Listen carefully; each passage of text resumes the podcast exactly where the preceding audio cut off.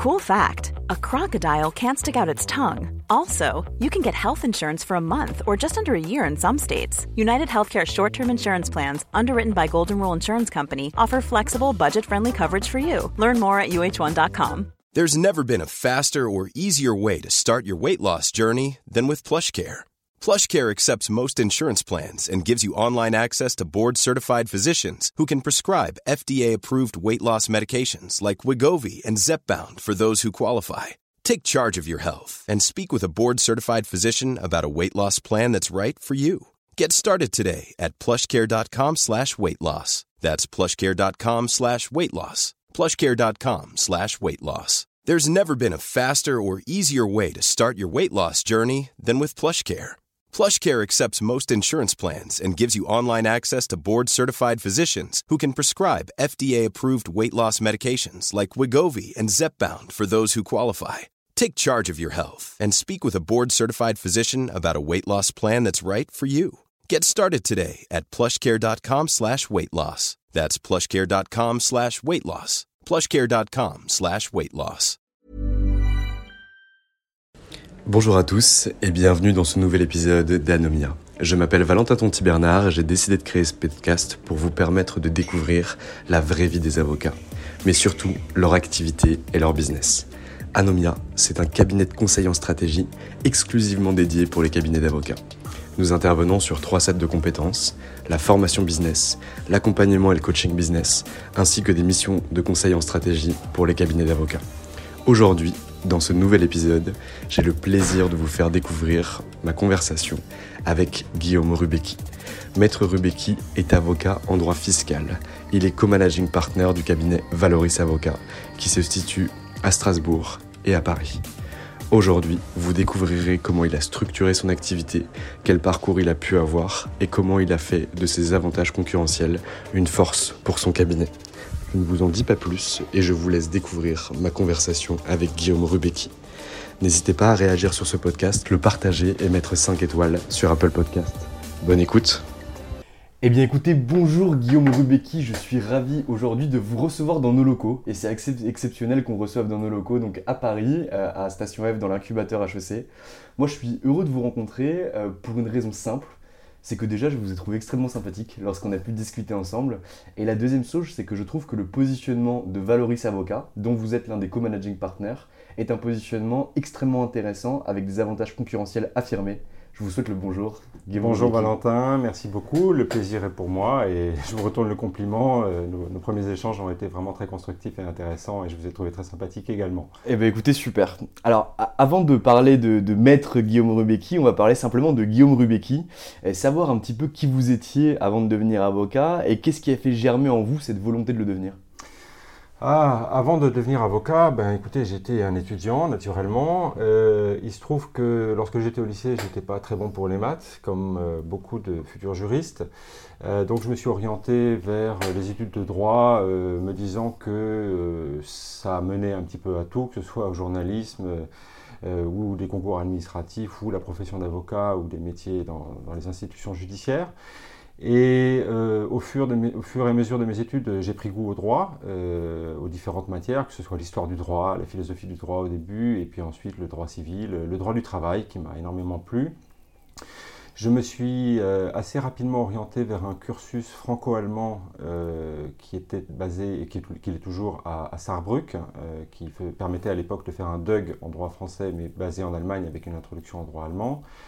Euh, après, j'ai poursuivi mes études euh, dans un magistère de juriste d'affaires franco-allemand qui n'existe plus aujourd'hui malheureusement et qui était à Strasbourg. Et j'ai enchaîné avec un DJCE, donc parcours assez classique pour un, pour un futur affairiste. Euh, à Strasbourg aussi, du coup. À Strasbourg aussi. Bon, c'est pas Nancy, mais Strasbourg, ça va quand même. Ça va, ça va. Et non, c'est une excellente faculté.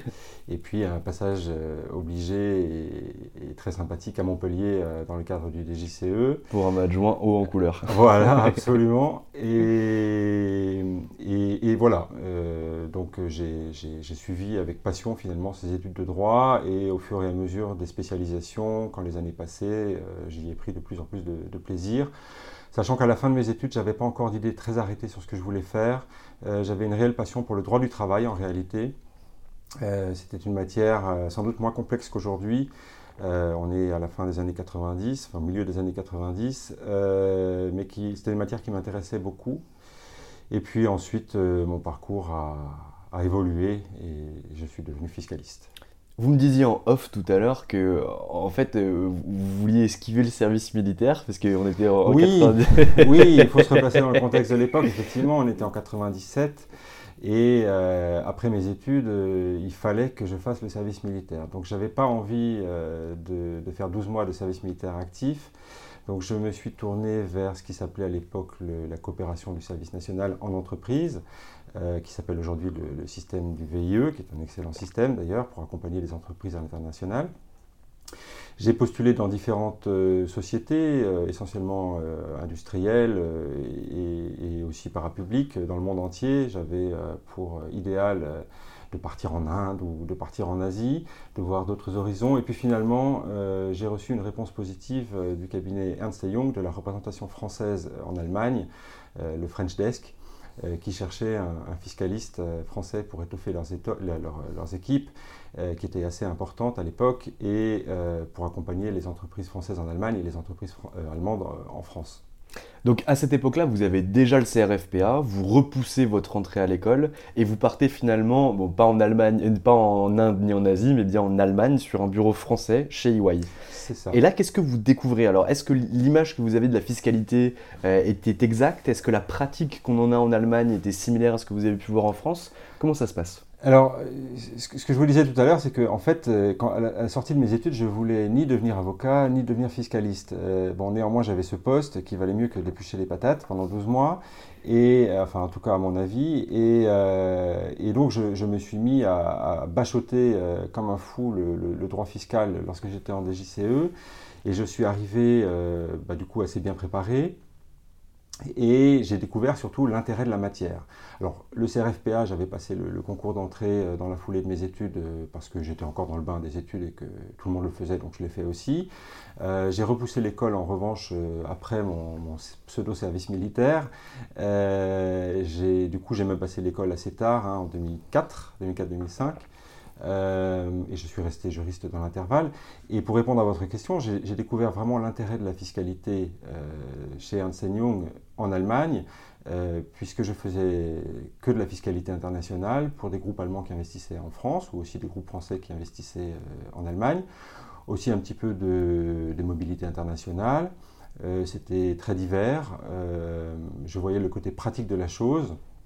et puis, c'était l'époque la fin des années 90, le début des années 2000, où en matière de fiscalité internationale, on avait encore beaucoup de choses amusantes à faire. Euh, j'entends amusantes intellectuellement et intéressantes et optimisantes pour, les clients. Des choses qui ne sont plus possibles aujourd'hui, euh, des schémas qu'on appelle les schémas de double dip, donc de double déduction des intérêts dans un pays et dans un autre, euh, des schémas d'investissement avec des, structures complexes qui font appel à des sociétés de personnes ou des structures hybrides. Et euh, cette époque bénie de la fiscalité internationale où on pouvait effectivement jouer avec les lacunes des conventions qui existaient encore, de manière tout à fait légale évidemment, euh, mais de manière très optimisante et, amusante, euh, ça, ça a vraiment éveillé mon goût de la fiscalité internationale. Et alors, comment ça se passe en termes d'organisation Donc, euh, chez EY en Allemagne, vous êtes organisé par, par équipe, par département. Est-ce que vous êtes affublé d'un mentor qui va vous suivre dans votre évolution? Est-ce que vous allez avoir des tâches précises à faire ou vous êtes un peu à la libre disposition des associés? Comment c'est structuré? Alors, très bonne question. Euh, alors, Merci. Ernst en Allemagne, effectivement, a été structuré comme Ernst en France et comme dans le monde entier par des départements très spécialisés. Euh, le French Desk, donc la représentation française dans laquelle j'étais, était dirigée par un associé, euh, Luc Julien Saint-Amand, qui avait créé le French Desk en Allemagne. Euh, et qui se trouve être d'ailleurs un de mes associés actuels, que j'ai retrouvé plus tard avec un, immense plaisir et qui effectivement a été mon mentor. Et donc nous étions au sein de, ce département de fiscalité internationale et les associés de Ernst Young Allemagne venaient voir l'associé en charge du French Desk pour leurs questions et, euh, trouver des solutions alors, euh, pour leurs clients.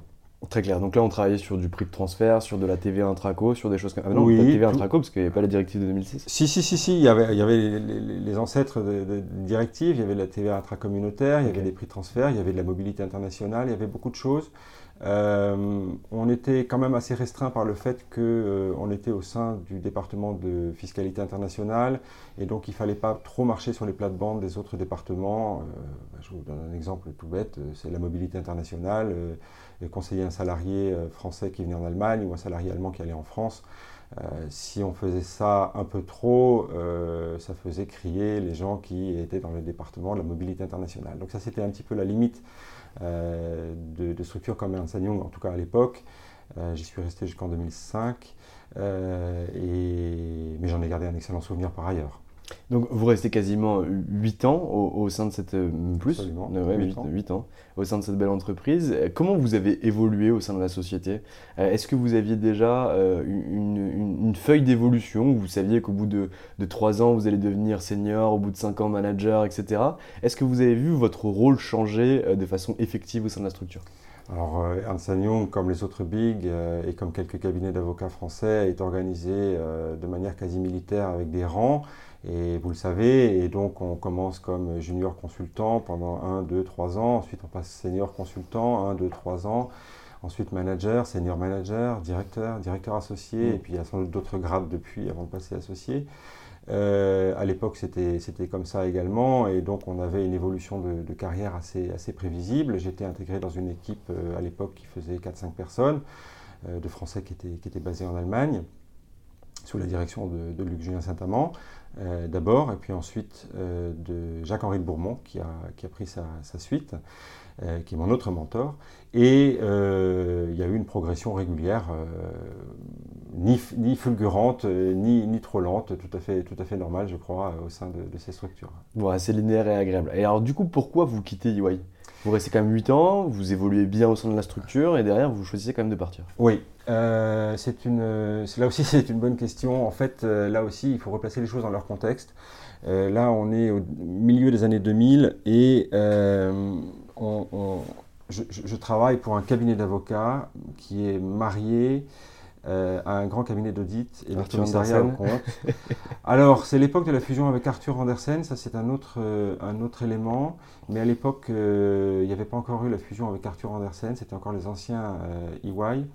Et en revanche, ce qui se passe, c'est qu'il y a eu plusieurs scandales qui ont donné naissance à la loi Sarbanes-Oxley aux États-Unis et à la loi de sécurité financière en France, et qui ont fait qu'il était de plus en plus difficile à l'époque pour des avocats de conseiller des clients qui étaient soit des clients de l'audit, donc mm. des commissaires aux comptes, euh, soit même des cibles potentielles des commissaires aux comptes. Du coup, euh, comme on nous demandait quand même, euh, même à l'époque, de ramener des clients et d'aller à la pêche aux clients, ça devenait assez difficile puisqu'on ne pouvait pas mm. taper dans le vivier de clients potentiels de l'audit. Parce que l'audit rapportait plus que le juridique. L'audit rapportait plus que le juridique en tout cas, de manière plus pérenne. Ce qui est plus vrai aujourd'hui. Ce qui est plus forcément vrai aujourd'hui. Et puis déjà à l'époque, ça dépendait du type de clientèle et du type de mission. On pouvait avoir des missions très rentables en fiscalité. Euh, mais c'est vrai que ce n'était pas pérenne, puisqu'un un mandat de, commissaire au compte, c'est pour plusieurs années. Donc, euh, cette, euh, cette, indépendance, entre-temps j'étais devenu avocat, et j'étais en passe de lettres en tout cas, et j'avais pris goût effectivement à l'indépendance et, au serment de l'avocat, et, je ne me sentais plus à l'aise euh, à cause de ces contraintes, à cause aussi de l'hyperspécialisation, puisque je vous l'avais dit, on était euh, intégré dans le département de fiscalité internationale, et euh, la fiscalité internationale purement franco-allemande, si on ne fait pas d'immobilier, si on ne fait pas de fusion-acquisition, si on ne fait pas de mobilité internationale, de TVA, ça devient très limité parce que calculer des taux de retenue à la source sur les dividendes ou des intérêts entre la France et l'Allemagne, c'est assez simple et mmh. c'est pas, pas très créatif.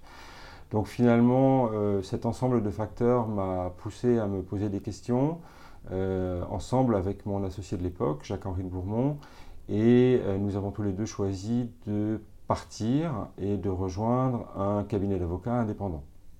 Toujours en Allemagne Toujours en Allemagne. Euh, mais toujours avec un pied en France, puisque nous sommes allés dans un cabinet qui s'appelait à l'époque Harman Himmelrath, qui était un très très grand cabinet d'avocats allemands, euh, qui comptait plus de 1000 personnes dans le monde entier. Euh, il n'y avait pas que des avocats, il y avait des conseillers fiscaux et il y avait aussi quelques commissaires aux comptes, mais, mais de manière mineure, et qui avait un bureau à Paris assez étoffé avec une vingtaine de personnes. Et donc nous avions un pied à Paris et un pied à, à Francfort tous les deux. Et alors du coup, vous voyez un changement euh, considérable entre le passage de EY à ce cabinet d'avocats allemand? Radical. Euh, radical, du jour au lendemain, euh, nous n'avions plus les contraintes en termes de recherche de clients, de conflits d'intérêts, enfin hormis les conflits d'intérêts classiques pour les avocats bien sûr, mais en matière fiscale c'est quand même assez rare.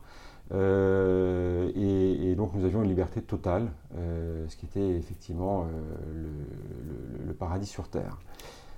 Et dans l'organisation ou dans l'exécution de votre travail, c'était aussi euh, différent? C'était très différent, c'était moins hiérarchisé. Euh, je suis passé assez rapidement, j'ai plus la, date exacte en tête, mais assez rapidement associé junior. Euh, mais c'était quand même beaucoup moins hiérarchisé, il y avait beaucoup plus de fluidité dans les équipes, c'était beaucoup plus pluridisciplinaire également.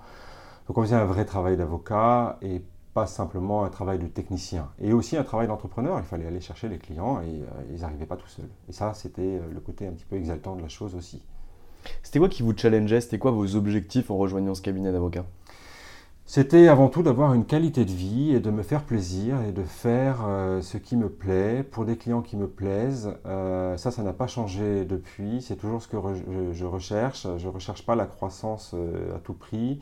Je ne cours pas après l'argent, euh, je veux me, faire plaisir.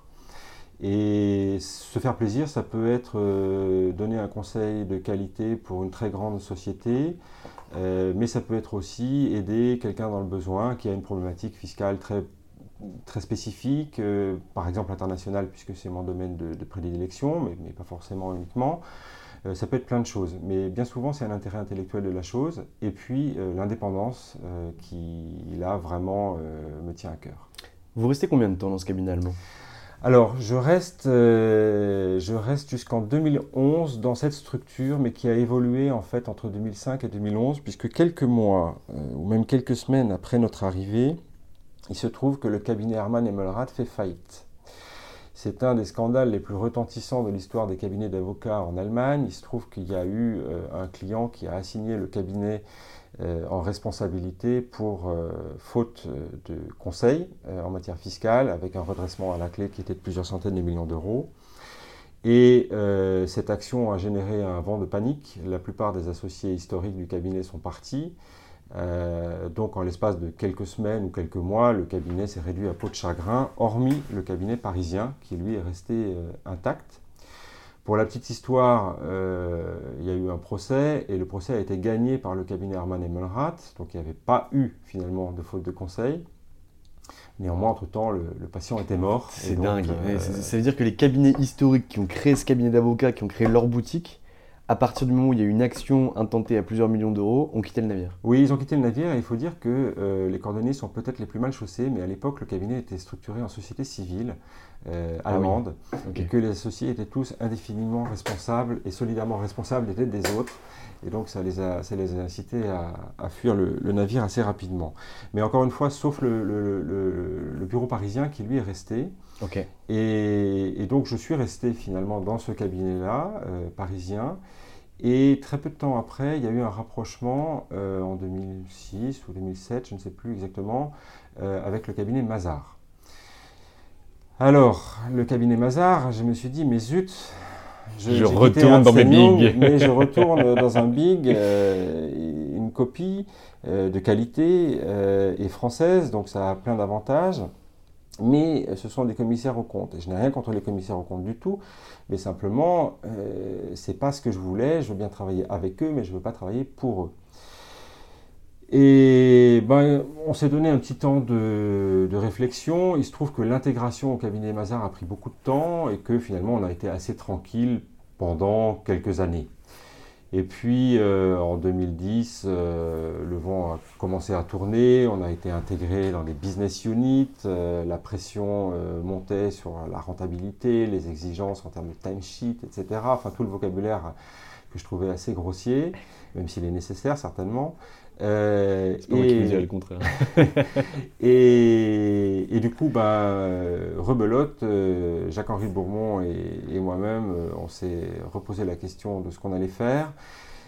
Et cette fois-ci, on est parti dans un autre cabinet et on n'est pas parti seul, on est parti avec une équipe de gens qu'on avait rencontrés chez Hermann et Malrat à Paris une équipe essentiellement immobilière et le droit des sociétés, notamment avec Monica Zaidel-Moreau, qui elle faisait du droit du travail, avec Zilke Nadolny, qui, qui fait toujours du droit immobilier. Et nous sommes partis chez Lefebvre-Pelletier, où nous avons créé le bureau de Francfort. Donc ça, c'était en 2011. Très clair. Donc finalement, vous partez en 2006 à Paris, là où vous n'aviez jamais exercé. En gardant un pied à Francfort. En gardant quand même je, un pied. Je restais en Allemagne, euh, mais je voyageais beaucoup entre Paris et Francfort. Et là, du coup, c'était pas difficile de, finalement euh, redégager un portefeuille client présent sur Paris, alors que vous aviez toujours, entre guillemets, eu votre vie professionnelle en Allemagne? Non, parce que, euh, et d'une manière générale, et ça c'est quelque chose qui me suit depuis le début, je voyage beaucoup, je vais chercher les clients où ils sont, que ce soit en Allemagne, en France ou ailleurs. Et finalement, j'ai constaté que le lieu de mon implantation, de mon bureau, n'avait que peu d'importance. Euh, c'est naturellement d'autant plus vrai aujourd'hui avec le développement de la visioconférence, euh, mais c'était déjà vrai à, l'époque où on pouvait rencontrer les clients euh, deux, trois fois par an sur des salons professionnels ou animer des séminaires. Donc finalement, ça n'avait pas une énorme importance. Et puis, j'avais toujours été présent à Paris et à Francfort dans les deux. Donc j'ai beaucoup voyagé en France et en Allemagne. Ça n'a pas été un inconvénient. Très clair. Et donc, vous restez là-bas jusqu'en 2011, suite à l'intégration à Mazar, où on vous commence à vous mettre dans des business units et à vous parler de timesheet, etc. Là, vous décidez de partir, donc avec votre compère qui finalement ne vous a jamais quitté. Ça. Et avec qui vous allez du coup chez Lefebvre Pelletier. Comment ça se passe chez Lefebvre Pelletier? Écoutez, euh, très bien. Là aussi, c'est un excellent cabinet qui avait pignon sur rue et qui l'a toujours, euh, avec une pratique immobilière extrêmement développée. Et ça, ça me plaisait bien parce que je faisais beaucoup déjà à l'époque de, fiscalité immobilière. Euh, spécifiquement pour des fonds d'investissement allemands qui, investissent en France, mais aussi d'ailleurs des, fonds d'investissement français qui, vont en Allemagne. on a accompagné pas mal de CPI ou de PCI dans leurs investissements en Allemagne. Et donc, très bien, carte blanche, euh, c'était un cabinet euh, d'affaires traditionnel français en pleine phase d'expansion et de restructuration, parce qu'à l'époque, euh, il y avait une grosse partie de l'équipe qui était partie et que nous avions en partie remplacé. donc absolument rien à, rien à redire. excellent au niveau technique, de qualité, des clients prestigieux, des collègues sympathiques. et puis carte blanche sur le, sur le développement de l'Allemagne au début. Euh, donc, planète alignée pour euh, finalement avoir euh, cette liberté, cette volonté de travailler que vous aviez. Oui, absolument. Donc là, moi, j'avais un statut d'associé local en Allemagne. Mon mentor de l'époque, Jacques-Henri Beaumont, lui, était associé pleinement du, partnership en France. il était en charge du développement spécifiquement de, l'activité fiscale pour le cabinet. Et il est rentré en France ensuite, et moi je suis resté en Allemagne. On a développé un petit peu le bureau de, de Francfort en le faisant grossir. Et puis ensuite, c'est présenter une opportunité en 2013-2014 euh, de devenir vraiment indépendant. C'est quoi cette opportunité? Cette opportunité, eh bien écoutez, je réfléchissais déjà à l'époque à mettre ma plaque finalement euh, dans la rue, euh, sachant que j'avais une clientèle portable qui me suffisait pour vivre tel que je l'entendais. Et euh, j'étais resté en contact avec mes anciens collègues euh, de chez Ernst Young, euh, notamment Luc Julien Saint-Amand, Cécile Pujalon-Radou et Xavier Duquesne. Et, Cécile Pujalon-Radou, à l'époque, était toujours chez Ernst Young à Strasbourg. Elle en avait assez. Le temps était mûr pour elle de, changer. Et on s'est dit, ben, Banco, on y va, on crée notre boutique. Euh, ce sera un cabinet d'avocats indépendant, sans commissaire au compte. Ce sera un cabinet d'avocats international, très international et spécifiquement franco-allemand. Mais on fera aussi euh, du conseil purement français euh, lorsqu'il le faut, avec plaisir. On choisira les dossiers qu'on aime et on s'entourera de collaborateurs qu'on apprécie et qu'on essaiera de ne pas trop pressuriser ou mettre sous pression. Donc, sans que mauvaise blague, en plus, vous prenez immédiatement racine à Strasbourg. Alors oui, euh, on décide, Cécile et moi, de se lancer dans ce projet en 2014, mi-2014. Très rapidement, deux de nos anciens collègues nous rejoignent. Xavier Duquesne, qui est en charge chez nous de la mobilité internationale et qui dirige notre bureau à Lyon, et Luc Julien Saint-Amand, qui était à l'époque euh, directeur de Hansen cabinet d'avocats pour la région Grand Est. ou même d'ailleurs, je crois, directeur d'Ernst Young tout court pour la région Grand Est. Euh, donc ils nous rejoignent très vite. Et puis une cinquième associée, euh, Florence Drever-Wolf, elle aussi une ancienne Ernst Young, mais qui avait quitté le navire plus tôt, qui elle développe très rapidement la pratique en, droit du travail. Très clair. et donc une première, pardon, avec un premier emplacement, effectivement, un premier bureau à, Strasbourg, qu'on crée là parce qu'il se trouve que ben moi, ça m'était un petit peu égal finalement. Euh, comme je vous le disais tout à l'heure, Cécile, elle, était à Strasbourg, avait une clientèle euh, locale, entre autres, euh, bien implantée. On voulait avoir une activité internationale forte et particulièrement franco-allemande. Et Strasbourg, c'est clairement la porte de la France pour les Allemands et la porte de l'Allemagne pour la France. Euh, on ouvre aussi très rapidement un bureau à Lyon euh, avec euh, notre associé Xavier Duquesne, qui lui aussi a un profil très international pour le coup et, franco-allemand également. Il a aussi fait un passage par un à Francfort, au French Desk. Et, voilà, l'aventure commence en 2014, donc on est deux vraiment au tout début, et puis très rapidement on grossit et, on prend un petit peu d'ampleur, et, tout ça dans la bonne humeur et dans le plaisir. Ça, ça m'intéresse. Donc finalement, chacun des associés aujourd'hui, euh, enfin au départ, pardon, a pu porter son chiffre d'affaires. C'est ce qui vous a donné, entre guillemets, les premiers étincelles pour faire partir la braise. Et ensuite, grâce à la vision que vous aviez, qui était une vision internationale, qui était une vision également de bienveillance avec vos collaborateurs, parce que j'ai discuté avec vos collaborateurs qui se sentent très bien chez vous. Et, et, cette vision finalement d'avoir un cabinet qui ne devienne pas une grosse machine, euh, qui, qui, soit quand même un cabinet de référence, mais que ça ne devienne pas un bi, qu'on ne soit pas sur un cabinet français euh, qui, qui s'épand par de la croissance externe de tous les côtés, quelque chose de mesuré. Oui, oui, oui, oui ça c'est très important pour nous. Euh, à vrai dire, la taille a peu d'importance. si un jour on est, on est 100 très bien, mais ce qui, est important, c'est euh, le bien-être de tout le monde et la confiance qu'on peut avoir euh, envers les autres associés et envers les collaborateurs. Et ça, ça peut se faire que si on connaît bien les gens avec lesquels on travaille. Donc, on va privilégier la croissance interne. On n'exclut pas du tout la croissance externe, mais euh, on est prudent. Très clair. Et donc aujourd'hui, euh, vous êtes, on est bien loin de 2014, donc on est en 2021. Euh, le cabinet Valoris a connu une belle expansion, une expansion mesurée, mais une belle expansion. Euh, aujourd'hui, comment vous vous positionnez par rapport au marché? Alors, on a un positionnement qu'on estime assez clair. on est un cabinet quasiment full service. Euh, bien sûr, il y a des choses qu'on ne fait pas, euh, le droit pénal des affaires, euh, ou des, choses très spécifiques, mais on sait s'entourer et on a des correspondants dans tous les domaines.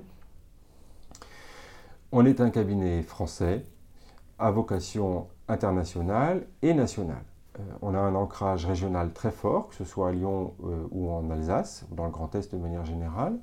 On a également un ancrage à Paris avec un bureau local dont je m'occupe. Euh, qui se passe en relation avec un autre cabinet d'avocats euh, qui s'appelle les BCW sur les Champs-Élysées, avec lesquels ça se passe très très bien. On est ravis de cette collaboration. Et euh, en termes de positionnement, on s'adresse aux entreprises industrielles, on s'adresse à des fonds d'investissement, on s'adresse à une clientèle, je vous l'ai dit, essentiellement internationale, mais aussi française. Euh, et notre vraie valeur ajoutée, c'est l'accompagnement euh, de ces entreprises euh, dans leurs projets, que ce soit en France ou à l'international. on a aussi quelques clients de très grosses fortunes ou des artistes, des sportifs, voilà. Donc, pas mal de fiscalité patrimoniale aussi un petit peu de fiscalité mm. patrimoniale, je dirais pas pas mal parce qu'on est quand même euh, pas les leaders euh, sur, le, sur, ce secteur-là. Euh, mais effectivement, on a, on a un bon positionnement dans cette matière-là également. Très clair. Et donc, en, en, termes de moyens d'acquisition que vous mettez en place, d'où vos clients viennent Qu'est-ce que vous faites pour finalement attirer de la clientèle? Et après, je vous poserai la question par rapport à la fidélisation et la vente additionnelle. Alors la clientèle, euh, elle vient, elle vient pas toute seule. La clientèle, elle vient euh, d'abord parce que nous avons tous roulé notre boss pendant une vingtaine d'années. Et donc, elle vient des contacts qu'on a développés, des réseaux qu'on a pu constituer au sein des anciens enseignants, par exemple, mmh. euh, au sein de réseaux de, de commissariat au compte ou d'expertise comptable, au sein d'avocats qui ne font pas ce que nous on fait, que ce soit en matière fiscale ou en matière de droit du travail ou en matière de mobilité internationale aussi où on a une, spécialité très, très poussée.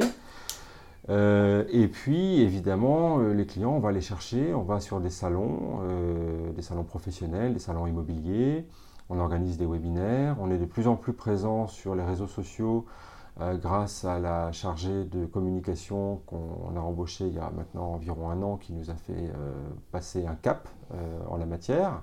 On a encore des progrès à faire, mais je pense qu'on a fait déjà des, gros progrès pour finalement un cabinet relativement petit, puisque nous sommes environ 25.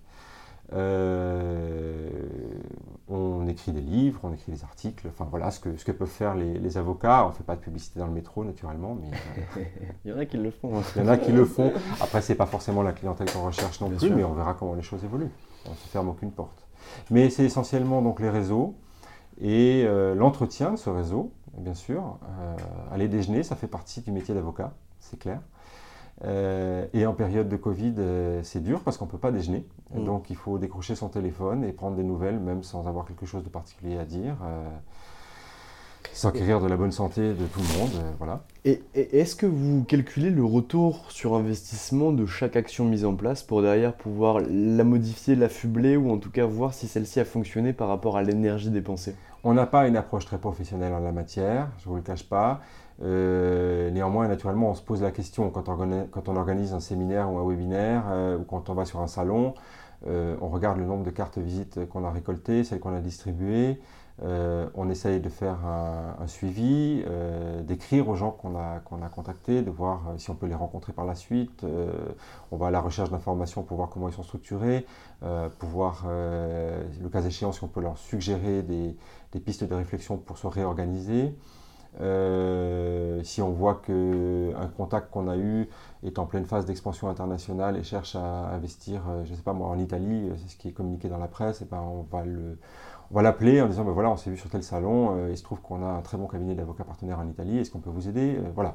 C'est finalement. vous avez une démarche proactive où vous délivrez finalement de la valeur à l'ensemble des gens qui ont pu croiser votre route. On essaye, oui, euh, mais finalement, c'est rien de révolutionnaire. Je pense que c'est ce que tout le monde fait. Euh, et c'est pas organisé de manière professionnelle. On n'a pas un business développeur chez nous qui euh, est en charge de faire ça. chacun fait ça dans son coin. Donc il n'y a pas de mise en commun, par exemple, des informations collectées sur un marché pour que d'autres... D'accord. Si, mais elle est, elle est, volontaire et elle marche parce qu'on s'entend bien, qu'on est mm. cinq associés, bientôt un peu plus. Euh, et qu'on s'entend tous bien. Donc naturellement, on fait, euh, alors pardonnez-moi pour cet anglicisme, mais on fait du cross-selling. De la vente croisée. Euh, la vente croisée entre nous de façon tout à fait naturelle. ça va de soi. Et en termes de fidélisation client, comment vous réussissez à fidéliser votre clientèle? Comment vous arrivez à vendre vos clients promoteurs de votre réseau? D'abord en rendant un conseil de bonne qualité avec un bon rapport qualité-prix. Euh, ça ne veut pas dire qu'on n'est pas cher. Euh, au contraire, euh, je pense que certains de nos clients trouvent nos, taux horaires peut-être un peu élevés parfois pour un cabinet qu'ils peuvent estimer de province. Mais la valeur de notre conseil, elle est toujours reconnue et de fait, on a très peu de problèmes de contestation de facture. Donc ça, c'est un élément de fidélité. si le conseil est bon et que le rapport qualité-prix est bon, les clients reviennent.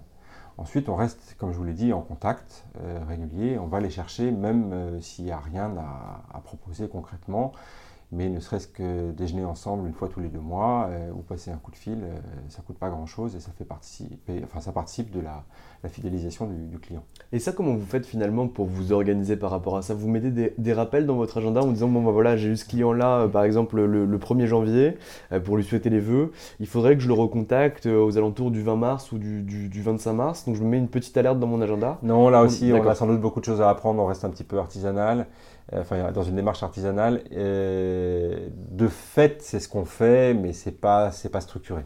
D'accord, très clair. Et, et, du coup, ça, m'intéresse, vous parler du, du, rapprochement que vous avez eu avec euh, le Reims et BCW, notamment euh, sur le, bureau parisien. Euh, c'est quoi l'intérêt de, de, cette opération et, et, surtout, comment ça s'est passé finalement? On est venu vous chercher, vous êtes allé les voir, comment ça s'est organisé? La coopération est née d'une relation entre le cabinet Les Reims PCW avec un de nos anciens associés, le seul départ qu'on a eu, euh, et qui était né à l'époque. Et quand il est parti, ben, la coopération, euh, il est parti chez un big. Mmh. Et, du coup, euh, la coopération, elle s'est poursuivie, elle s'est intensifiée. On a ouvert un bureau physique chez eux, on y est régulièrement. Et pourquoi, pourquoi est-ce qu'ils sont venus nous voir? Et pourquoi est-ce que finalement c'était un, mouvement des deux côtés? Euh, Nous, nous avions besoin d'une adresse à Paris, mais plus qu'une adresse, un vrai bureau avec, euh, avec des gens sur place pour accompagner euh, notamment les grands comptes étrangers pour qui une simple adresse à Strasbourg ou à Lyon ne suffisait pas et il fallait effectivement psychologiquement avoir une adresse à Paris, notamment dans le milieu des fonds d'investissement immobilier. Donc, nous, on avait besoin d'une adresse à Paris. On l'avait déjà avant, mais ça, nous a permis de la, la doter de, de substance. En plus, au 75 avenue des Champs-Élysées, il n'y a pas ah. C'était une très belle adresse, avec mm. des locaux magnifiques et puis une équipe formidable d'ailleurs. Et euh, eux sont venus nous voir parce qu'ils n'avaient pas d'équipe fiscale. Donc il y avait une réelle complémentarité sur, euh, sur la, fiscalité pour leurs clients. Euh, ils ont une clientèle très diverse dans, tous les domaines du droit des affaires, mais ils ont notamment une spécialisation extrêmement intéressante dans tout ce qui est santé et, pharma et, laboratoires euh, d'analyse médicale, clinique, etc. Avec des, belles opérations de M&A et un besoin d'accompagnement aussi en fiscal et aussi un, versant euh, management package euh, sur lesquels ils sont très bons mais sur lesquels on leur apporte une complémentarité en, matière fiscale. Très clair. Et quel est l'intérêt pour un cabinet comme ça qui est déjà multiservice implanté à Paris euh, d'accepter un partenariat finalement et de ne pas euh, intégrer entre guillemets vos équipes à leurs équipes et inversement? Alors il faudrait que vous leur demandiez. Euh, je vous donnerai avec plaisir. Je vais appeler Maître Julienne. bah voilà, ça, me paraît une excellente idée.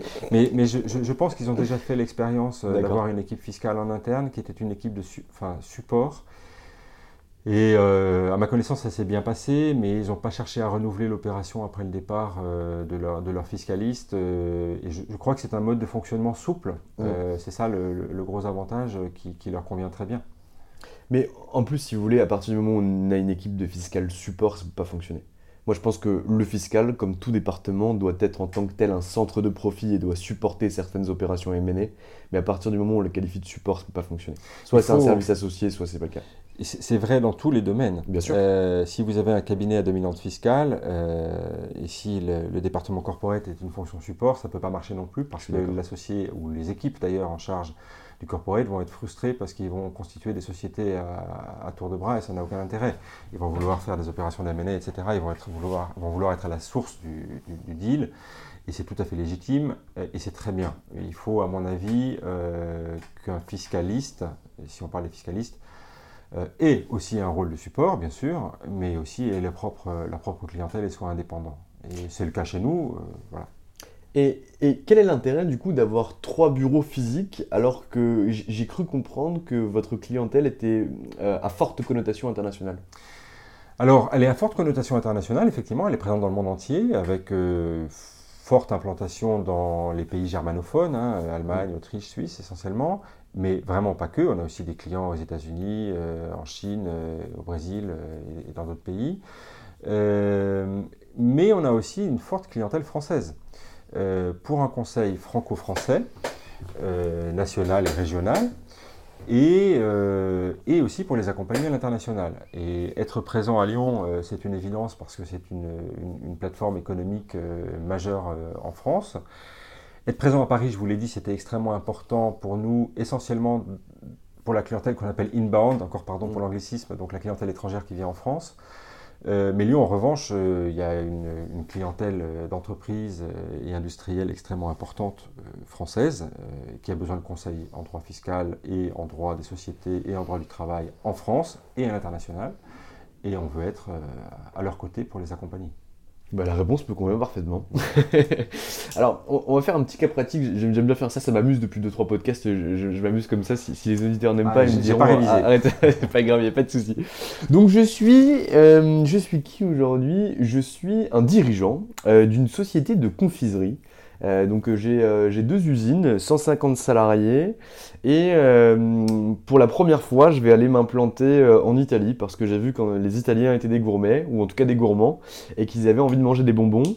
donc je veux réaliser une implantation en Italie pour pouvoir organiser mon réseau de distribution a posteriori j'ai le choix entre plusieurs cabinets d'avocats, parce qu'aujourd'hui je, je, suis à proximité de Strasbourg, donc j'identifie, je le cabinet Racine, le cabinet EY et le cabinet Valoris. Je viens vous voir, Guillaume Rubecki, et pourquoi je devrais vous choisir? Alors il faut absolument que vous nous choisissiez parce que euh, le cabinet Valoris euh, a été créé, euh, c'est l'ADN du cabinet, pour accompagner ses clients à l'international et notamment en Italie. On a une équipe qui parle italien, avec au moins un associé qui parle parfaitement italien, un counsel qui parle très très bien italien, qui a étudié en Italie, et on a un cabinet d'avocats partenaire en Italie qui compte une trentaine de personnes, qui est extrêmement performant en matière de droit des sociétés et de droit fiscal et le droit du travail également, et surtout ce qui est structure de distribution. Donc vous frapperiez vraiment à la bonne adresse.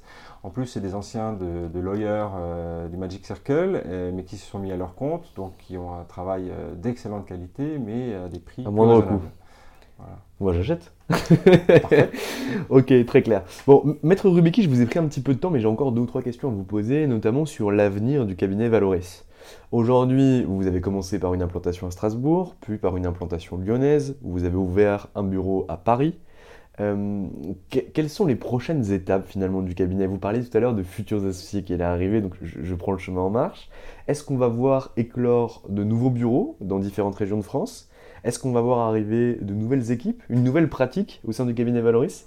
Dites-nous un peu plus. Alors à très court terme, on, va croître, on va, le, cercle des, associés va s'élargir. Euh, nous allons avoir prochainement de nouveaux associés euh, en croissance interne. Euh, à moyen terme, on va faire grimper d'autres personnes en interne pour leur proposer l'association. Et on va certainement avoir une croissance interne raisonnable et maîtrisée. Tout simplement parce que le chiffre d'affaires euh, augmentant et on cherche à, se développer pour pas être à la merci euh, du départ d'un client ou autre, ou d'une équipe. On cherche aussi à recruter des gens, des jeunes talents et à les faire grimper, à les faire progresser avec nous, mmh. qu'eux-mêmes rapportent des clients d'ailleurs.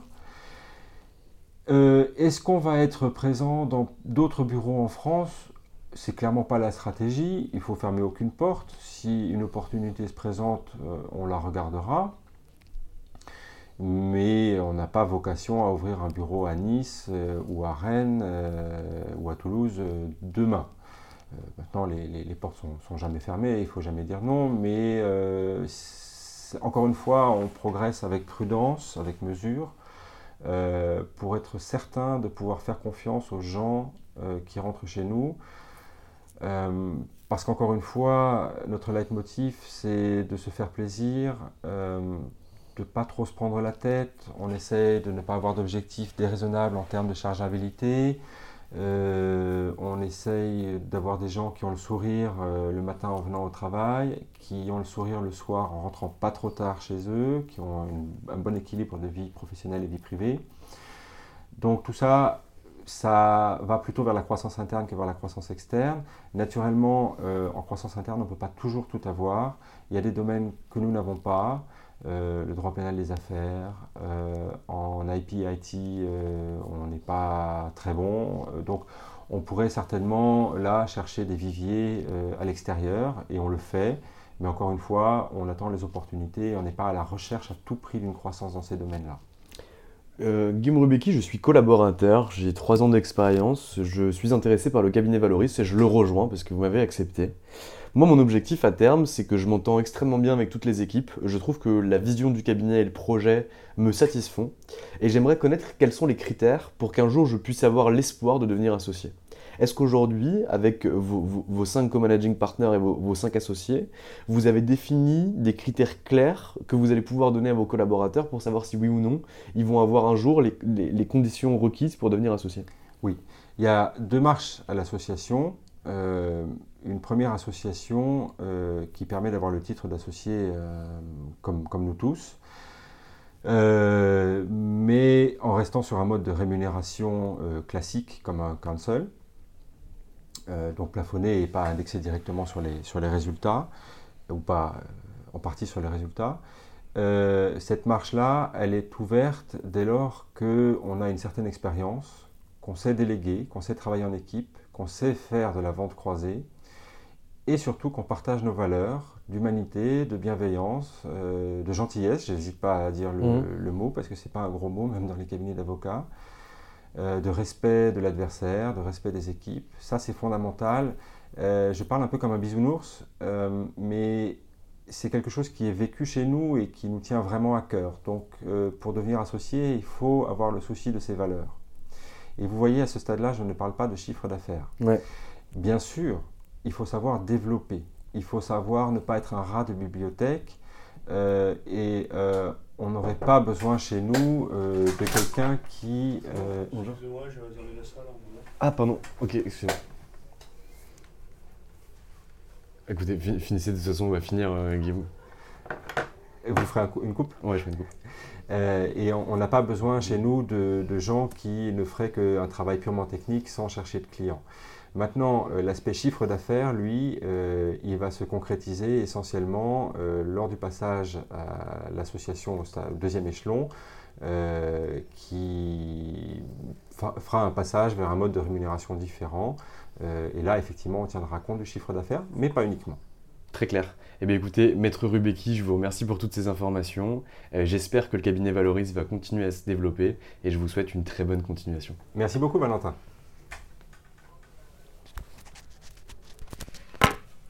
Et voilà, c'est fini pour aujourd'hui. J'espère que cet épisode vous a plu. Pour découvrir tous les contenus qu'Anomia propose, vous pouvez vous rendre sur www.anomia.fr. Vous y trouverez des vidéos, des podcasts, des articles et également nos propositions de formation et d'accompagnement dédiées aux avocats, dédiées au business des avocats. Je vous souhaite une excellente journée et n'hésitez surtout pas à nous contacter. À bientôt. Mom deserves the best, and there's no better place to shop for Mother's Day than Whole Foods Market. They're your destination for unbeatable savings, from premium gifts to show-stopping flowers and irresistible desserts. Start by saving 33% with Prime on all body care and candles. Then get a 15-stem bunch of tulips for just $9.99 each with Prime. Round out Mom's menu with festive rosé, irresistible berry chantilly cake, and more special treats. Come celebrate Mother's Day at Whole Foods Market.